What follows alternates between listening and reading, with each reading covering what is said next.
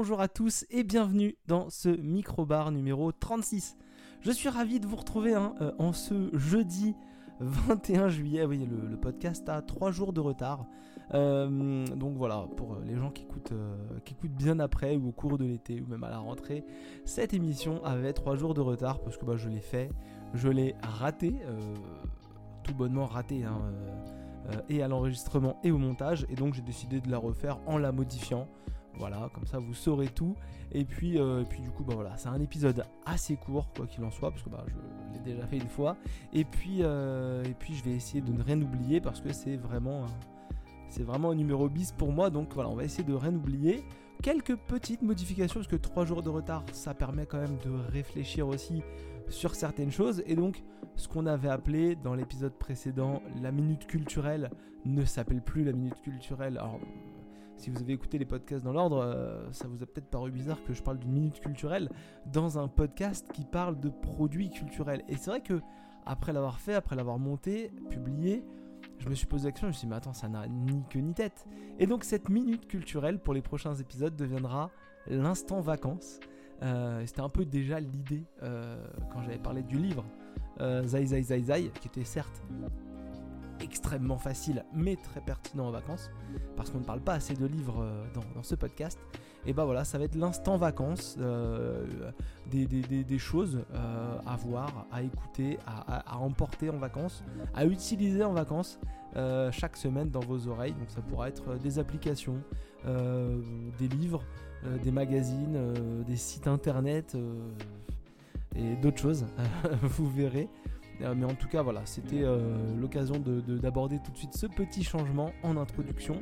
Et aujourd'hui, on va parler de trois choses, et c'est un podcast un petit peu dans l'actu, un petit peu parce que bah on essaye quand même euh, rapidement. On va parler comme la semaine dernière d'une série, d'un jeu vidéo et d'un film. Et d'ailleurs, on va les traiter ni plus ni moins que dans cet ordre-là. Et donc, bah, tout de suite, on va passer. Donc, si vous avez vu le descriptif, hein, vous savez de quoi on va parler. Mais tout de suite, on va parler à la série après le jingle. Et donc, merci le jingle. On commence cet épisode par bah, du coup la série. Euh, et cette semaine, je voulais vous parler de la saison 3 de Love, Death and Robots. Love, Death and Robots, donc euh, traduction amour, mort et robots. Hein, très positif. Euh, c'est une série d'animation, une série d'anthologie d'animation donc euh, disponible sur Netflix, qui a commencé en 2019, si je dis pas de bêtises. La première saison, ça devait être en, 2019.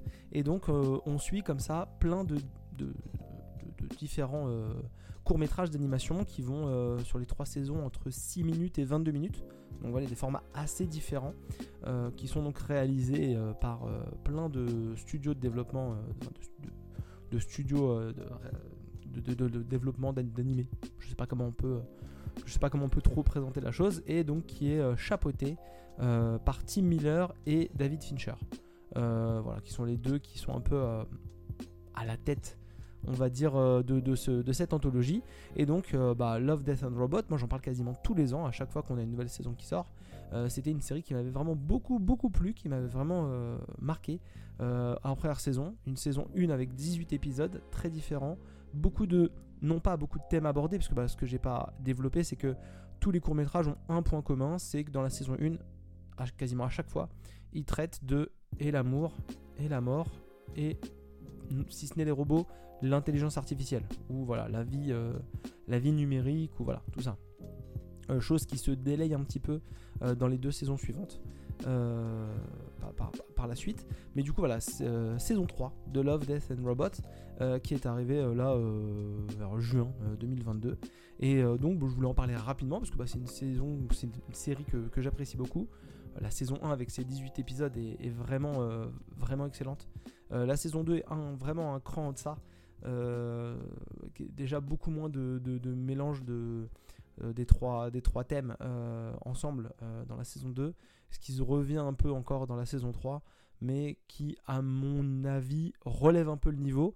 On va parler très rapidement de mes 3-4 courts-métrages préférés. Ça va aller assez vite, même si j'ai quand même relativement, ouais, plutôt apprécié la saison 3, en tout cas comparé à la saison 2. premier court métrage, donc je vais en faire assez vite. Hein, Jibaro.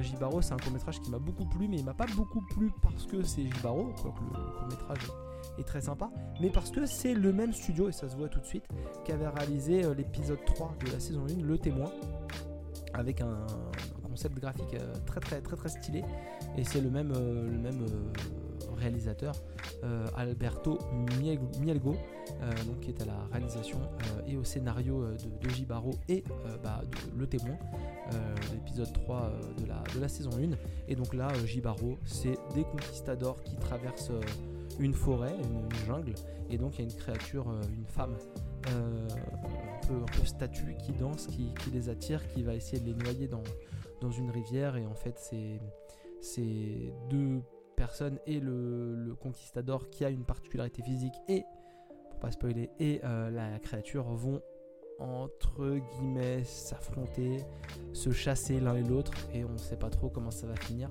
C'est assez triste, c'est pas aussi bien que euh, c'est pas aussi c'est pas le meilleur épisode de cette saison, c'est pas aussi bien que le témoin qui était franchement incroyable. Enfin, j'en ai un souvenir fou. Je vais re-regarder euh, quelques épisodes de la, saison 1 parce que c'était vraiment cool. Mais voilà, Jibaro, c'est très très euh, sympa à, regarder. un autre épisode dont je voulais parler assez vite, c'est euh, l'épisode qui s'appelle Allez Feu, euh, très très cool, complètement survolté.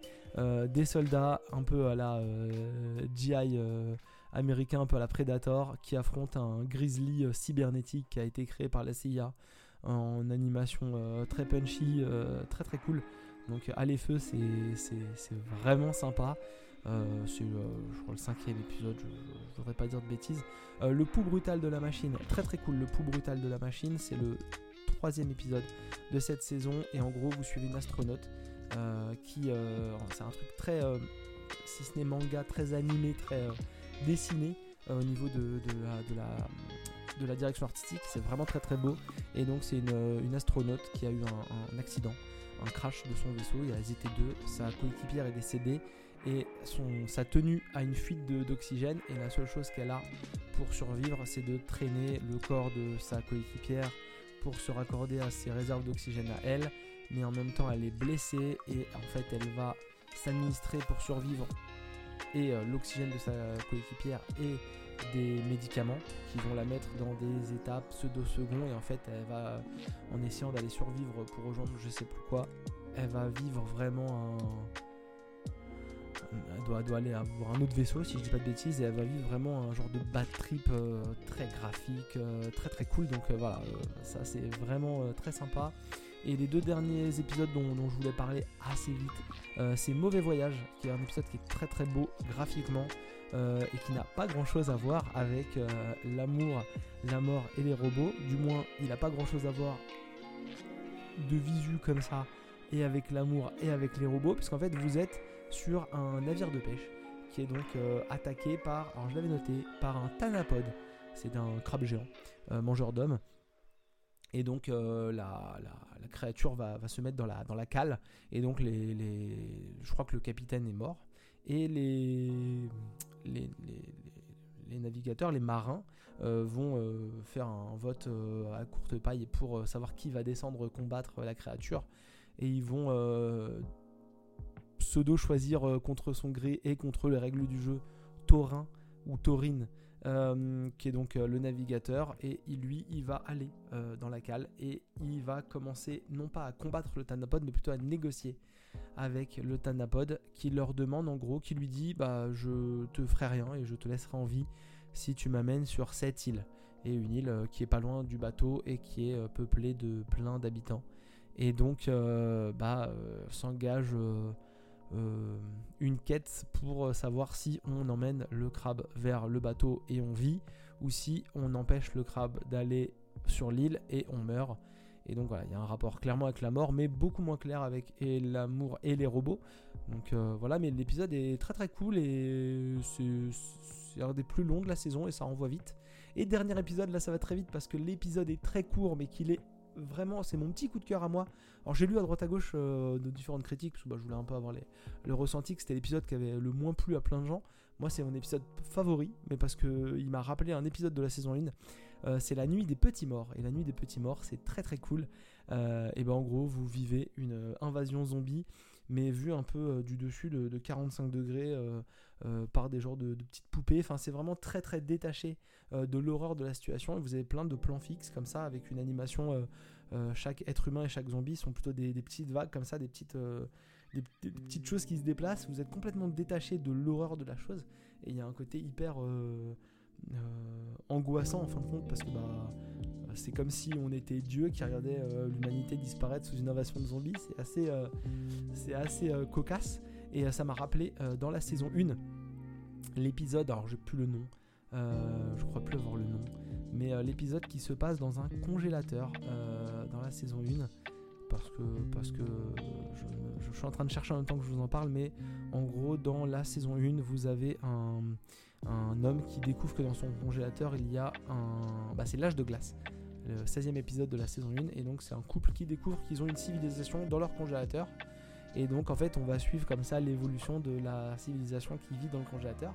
C'était d'ailleurs un épisode qui était euh, réalisé par euh, Tim Miller et dans lequel on avait euh, Oh, une actrice connue, mais je suis, je nul, donc je ne me rappellerai plus. Saison 1, on avait Marie-Elisabeth Winstead, qui jouait donc comme ça.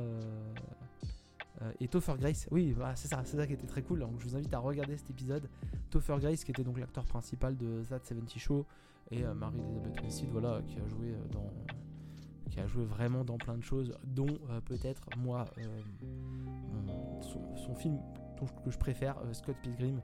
Euh, voilà, j'ai les, les, BD juste à côté de ma tête. Euh, donc très très bon épisode qui était mi animé, mi joué par des acteurs. Animé mais en fait avec les, vraies têtes des, acteurs. Donc c'était très très cool. et voilà, c'est tout pour Love, Death and Robot. On a quasiment fait 10 minutes pour un truc dont je voulais parler très vite. C'était assez long. Et on va passer tout de suite au deuxième sujet. Et le deuxième sujet, c'est un jeu vidéo. Je me garde le film pour la, fin. Euh, c'est un jeu vidéo que j'ai joué sur iPad. Ça faisait longtemps que j'avais pas parlé d'un jeu iPad, donc je suis très très content. Euh, ça va être un des derniers parce que j'ai arrêté Apple Arcade euh, bah, parce que je n'avais pas le temps de jouer à tout. Mais du coup, on va parler de Assemble with Care.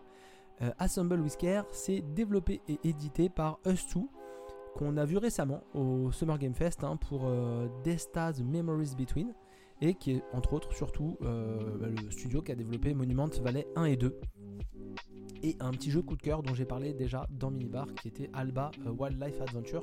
Donc voilà, on est vraiment sur des styles de jeu un peu différents, euh, même si Alba est peut-être leur jeu précédemment le plus, plus ambitieux, parce que c'était un mini monde ouvert, mini, je précise sur le mini. Et voilà, donc là on va parler de Assemble with Care je vous dirai sur quoi c'est disponible et combien ça coûte euh, après. Moi j'ai joué sur iPad et donc Assemble with Care c'est euh, bah, vraiment un petit jeu narratif très très court, ça, va assez vite, euh, dans lequel vous allez interpréter une restauratrice d'objets qui débarque dans une ville qui s'appelle Bellariva, une petite cité balnéaire un peu type côte italienne on va dire, dans les, grandes lignes. Et donc en fait, bah, notre personnage qu'on interprète, c'est donc une restauratrice d'objets, et elle va interagir avec plein de gens, principalement deux personnes qui vont qu'on va suivre au fur et à mesure de, deux groupes qu'on va suivre au fur et à mesure de, l'aventure.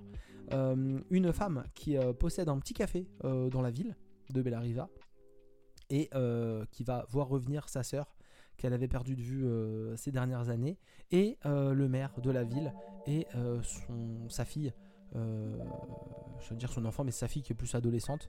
Et donc voilà, vous allez comme ça, c'est vraiment un jeu narratif avec euh, peut-être une dizaine de chapitres de tête.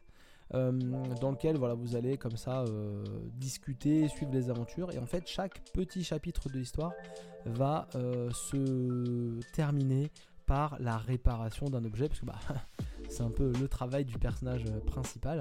Et puis voilà, c'est Assemble with Care, ça veut dire quand même, il faut y aller en douceur, faut, faut rassembler, enfin faut vraiment remettre en place avec douceur, délicatesse. Et donc on va comme ça, euh, en prenant soin des objets et donc en réparant les objets, euh, bah, euh, faire un, petit tour dans la vie des, gens. J'ai lu une petite maxime sur un site, hein, c'était qui répare les souvenirs soigne les mémoires. Je trouve ça ça super beau et en plus vraiment adapté à, à Assemble Whisker. et donc bah, chaque jeu, donc là sur iPad, bah, ça joue tactile, hein, et bah vous allez comme ça suivre les, petites aventures, et puis bah, les gens vous vous confiez un appareil photo, une machine à café, une montre, un projecteur, entre autres. Vous avez beaucoup d'autres choses euh, qui peuvent euh, vous être, euh, vous être prêtés. Vous avez même, un appareil photo, un objectif d'appareil photo. J'ai fait ça il y a assez longtemps, un lecteur de cassette. il va falloir d'ailleurs remonter la cassette, c'est très très marrant. J'ai fait ça il y, a, assez longtemps, il y a peut-être 3-4 mois. Je l'avais gardé pour cet été parce que c'était un jeu parfait pour l'été. Ça aurait presque pu, ça aurait presque pu être une minute culturelle. Euh, un instant vacances. j'ai pas, j'ai pas gardé le. Je suis déjà plus dans mes, dans mes modifications. Euh, mais je voulais quand même en parler parce que bah, c'est, euh, c'est très très cool et c'est pas si facile que ça emmener en, vacances. C'est pour ça que, que, que, que, j'en parle pas tout de suite. donc, du coup, le, jeu c'est vraiment ça en fait. Vous avez une petite scène où vous avez un petit moment narratif et puis après vous réparez l'objet, corrigez l'anomalie après un petit moment narratif, changement de chapitre, et puis on va interagir, enfin on va lire des choses qui vont euh, être dans la vie d'une autre personne, et puis une réparation d'objets, etc., etc. Voilà, c'est très sympa. J'ai joué ça un soir où je n'arrivais pas à dormir dans mon lit, et je me suis dit bah tiens je vais lancer ça, et puis quand le sommeil viendra, je dormirai, et j'ai fait tout le jeu en entier euh, en un seul soir, donc bon, c'est pas très long. Euh, il est estimé à 1h30 hein, sur Long to Beat. Moi, je l'ai peut-être joué en 1h, 1h20. Voilà, on est, on est, on est, dans, la, on est dans la norme. Euh, c'est très cool, c'est très feel good, c'est vraiment le terme, hein. c'est feel good. Euh, c'est plus feel que peut-être que Monument de Valley qui peut être parfois un peu, casse-tête. C'est feel good comme peut l'être Alba que j'ai fini récemment. Euh, parce que bah, mon fils voulait plus jouer, puis moi je suis quand même curieux de voir la fin. c'est vraiment très tranquille, c'est agréable, on, joue ça tranquille, au doigt, on corrige les trucs à la souris ça doit très bien jouer également voilà c'est très très très très agréable. C'est disponible donc sur euh, l'Apple Arcade sur iOS ou alors sur Steam sur PC au prix de 6,60€ c'est dommage c'est pas disponible sur Android.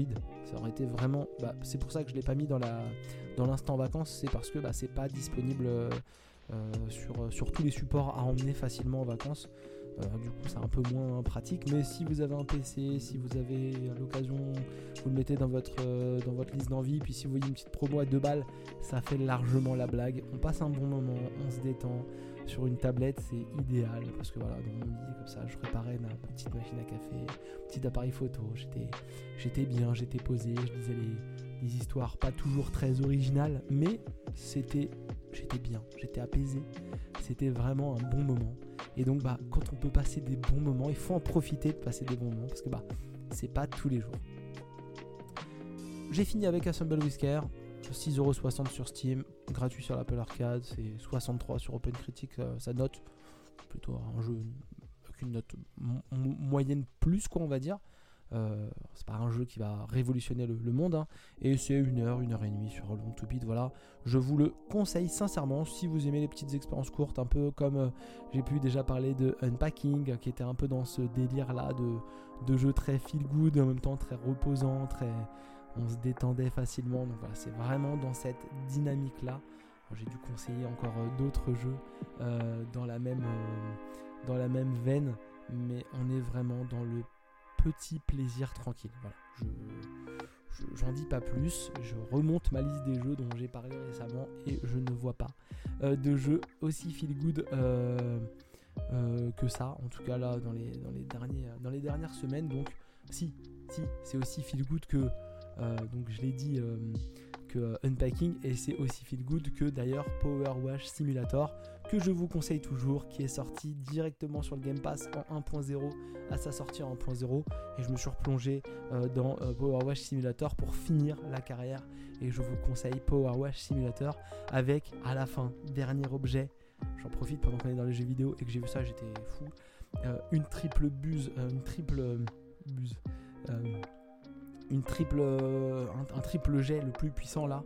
Vous nettoyez tout, enfin rouille, machin, truc. J'ai nettoyé un bateau en 10 minutes avec ça. tac, tac, tac, tac. Ça envoie du pâté, ça, ça, ça, ça, décolle tout. Incroyable. Power Wash Simulator, si vous avez le Game Pass, je vous conseille d'y aller avec plaisir. Parce qu'en plus, il y a un mode multijoueur. Et donc là, discuter en nettoyant des conneries, ça peut être très marrant. Donc voilà, je, je vous invite à aller euh, nettoyer au Karcher. Et c'est un peu le même effet détente. Euh, plaisir euh, que Assemble with Care, mais là, il y a beaucoup plus de contenu. Il y a des heures et des heures de, nettoyage. C'est incroyable. Voilà, double recommandation euh, pour la partie jeux vidéo de cet épisode. Et on passe tout de suite au film, le film qui va être un peu moins recommandation, je vous cache pas. Et donc le troisième sujet, c'est la sortie de Thor, Love and Thunder. On est un peu sur le, on est un peu sur le thème de la de, l'amour là, parce que quand même Love, Death and Robot, euh, Assemble with Care, euh, Thor, Love and Thunder, euh, voilà. Mais là, c'est vraiment plus le tonnerre que, l'amour, hein, Thor. Thor 4, qui est sorti du coup mi-juillet là 2022, le 13 juillet, il y a une semaine par rapport à, la sortie de, cet épisode. C'est réalisé par Taika Waititi, qui est apparu dans le MCU avec Thor Ragnarok. Et toujours euh, à l'affiche, bah, euh, les personnages principaux, on va dire, de la saga Thor, enfin, ceux qui restent. Euh, Chris Hemsworth, qui joue donc qui joue Thor, hein, le personnage principal. Tessa Thompson, moi je suis fan, qui joue Valkyrie. Nathalie Portman, qui fait son retour hein, dans ce troisième épisode, qui joue Jane Foster. Et Taika Waititi, qui joue également qui joue Korg. Euh, Korg, c'est le, le, le, meilleur pote maintenant, c'est le nouveau meilleur pote de, Thor, le, monsieur Caillou. Euh, voilà, donc euh, il, fait la voix du, du chronien Korg. pourquoi j'ai dit que c'était une moins recommandation? Alors, on a été voir ça au cinéma avec madame, parce que bah, c'était une semaine où il n'y avait pas d'enfants.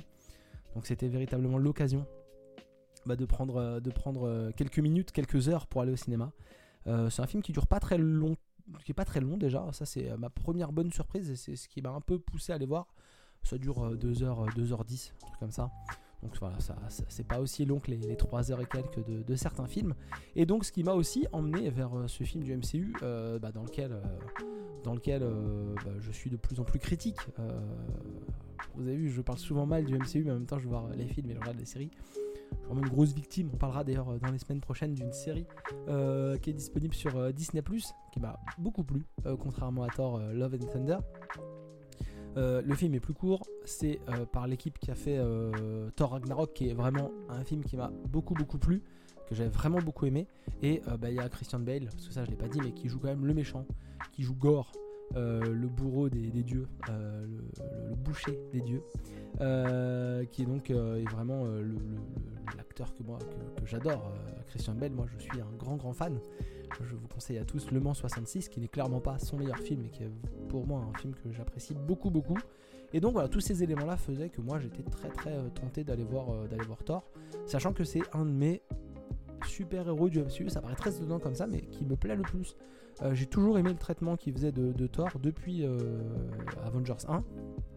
Et je trouve personnellement que c'est le personnage qui a le, côté le plus sympathique, euh, qui, a, le côté le plus, qui me plaît le plus personnellement, et qui n'a jamais eu euh, bah, les films à la hauteur de son, à la hauteur de, son, de sa cote de popularité, peut-être, je sais pas trop comment, comment vanter ça, mais Thor 1 et 2 sont des films relativement médiocres.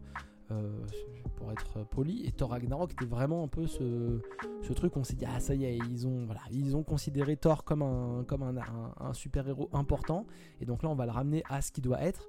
Et euh, Thor Love and Thunder vient nous montrer que bah, voilà, Thor Ragnarok, c'était un heureux hasard. En tout cas, c'est mon point de vue. Euh, et on est vraiment, tout est tombé très bien dans, dans Thor dans Thor Ragnarok et là tout retombe très très mal parce que bah, j'ai vraiment pas apprécié le film du tout ça a été vraiment long et, euh, désagréable.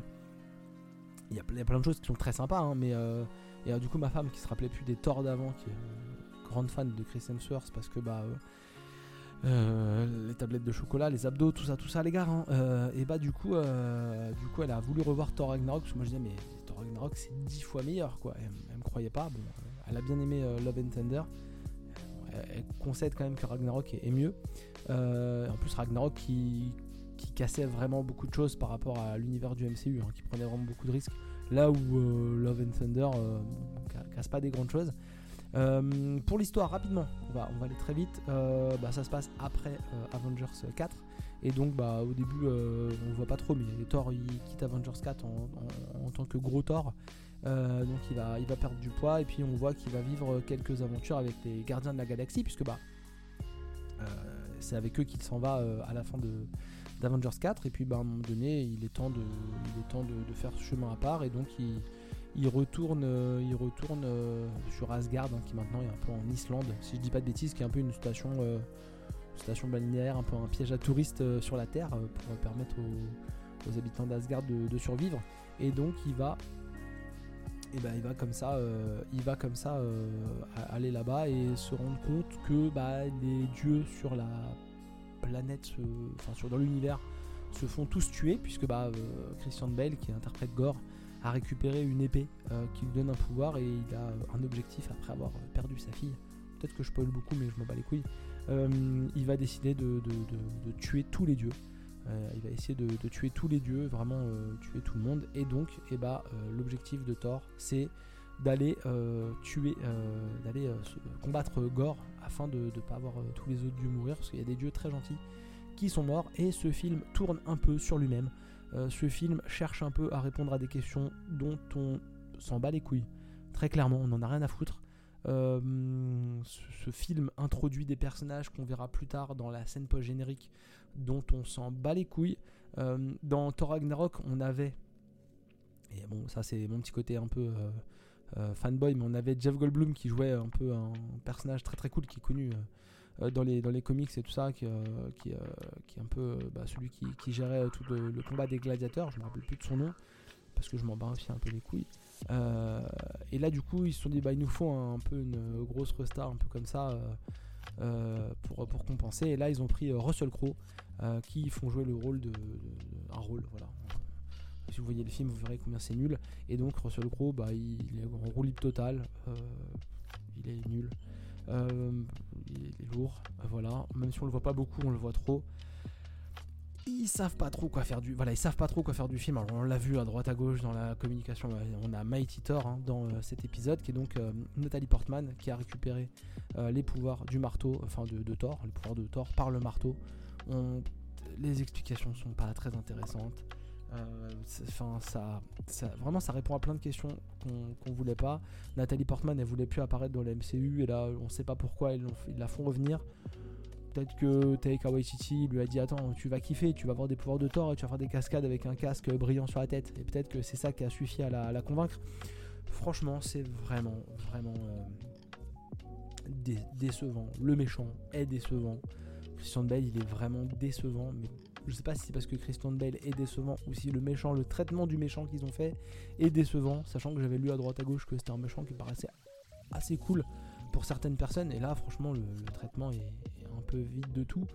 La fin est vide de tout. À part la baston de fin. C'est vraiment un film qui vient avoir quelques.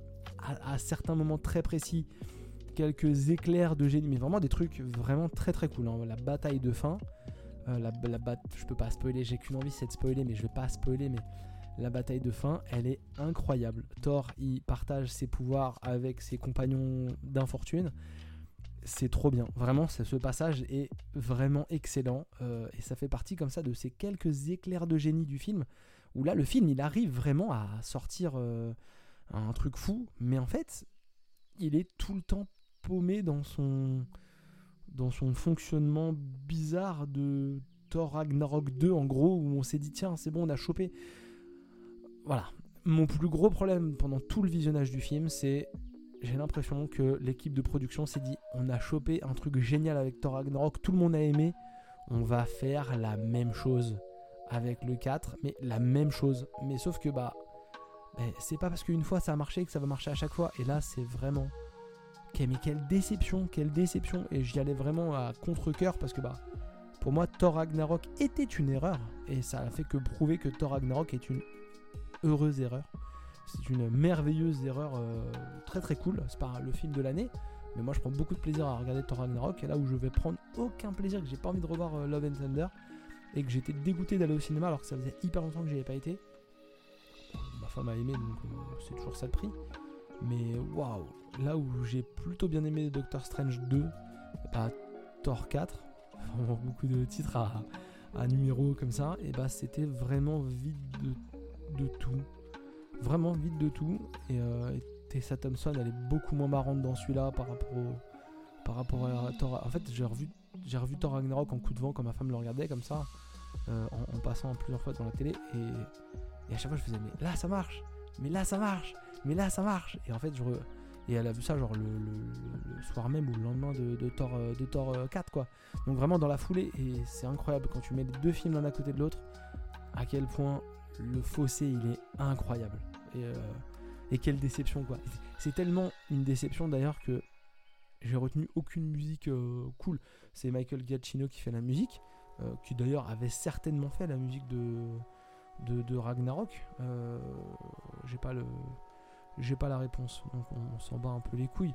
Mais je suis en train de regarder en même temps pendant si vous acceptez de, si vous acceptez que, que je sois que je sois. Non, c'était pas Michael Giacchino, c'était Mark Motherboth. Motherboth.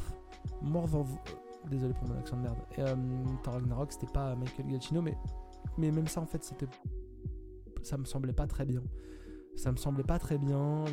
L'adaptation me semble pas très bien. Et dans, les scènes post-génériques, ils introduisent des personnages qui me font pas du tout envie. Vraiment, ça, ça fait pas du tout envie. Non, franchement, c'est incroyable. C'est incroyable d'être autant déçu par un film qu'on voulait pas voir crois que c'est ça le, truc euh, qui est, trop fort. Enfin voilà, je. J'en dirais ni plus ni moins. Voilà. Euh, on, a, on, a, on a fini. Euh, en tout cas, il faudra très clairement. il faudra très clairement garder ça de loin pour les prochaines fois. Et mon petit conseil, c'est regarder, regarder Thor Ragnarok et ne prenez pas la, ne vous prenez pas la tête à aller voir Love and Thunder, ça, ça ne vaut pas la peine. J'essayais de j'essayais de, de, spoiler un truc mais je vais pas je vais pas spoiler. Si truc marrant euh, un des trucs marrants c'est la scène de fin. Et dans Thor Ragnarok on a des acteurs qui jouent euh, des acteurs qui jouent euh, bah, dans Thor Ragnarok Thor le Loki qui joue Odin. Et là en fait bah, du coup ils ont repris littéralement les mêmes acteurs. C'est les mêmes personnes qui jouent ces acteurs là et c'est très marrant parce que c'est Matt Damon qui joue, euh, c'est Matt Damon qui joue euh, Loki, donc il lui ressemble pas du tout, c'est marrant. C'est Luke Hemsworth, donc c'est le grand frère, je crois. c'est le grand frère de, Chris Hemsworth. qui, qui, joue Thor et c'est Sam qu'on a vu récemment dans, dans, Jurassic World Dominion dont je vous parlerai prochainement avec un plaisir non dissimulé qui joue Odin et vous avez Melissa McCarthy qui joue Ella la, grande méchante de, de Thor Ragnarok. Voilà. J'ai tout dit. Je, pense que je pense qu'on n'en dira pas plus. Euh, et bah c'est tout pour moi. C'est tout pour moi et, euh, et bah c'est la fin de cet épisode. Je suis désolé du retard.